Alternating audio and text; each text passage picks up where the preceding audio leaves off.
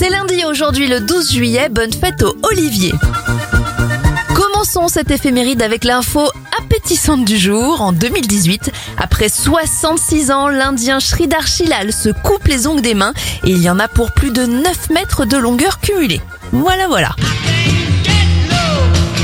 Les Rolling Stones se forment en 1962 et en 2013, le train Paris-Limoges déraille en gare de Bretigny-sur-Orge à cause d'une pièce métallique. Et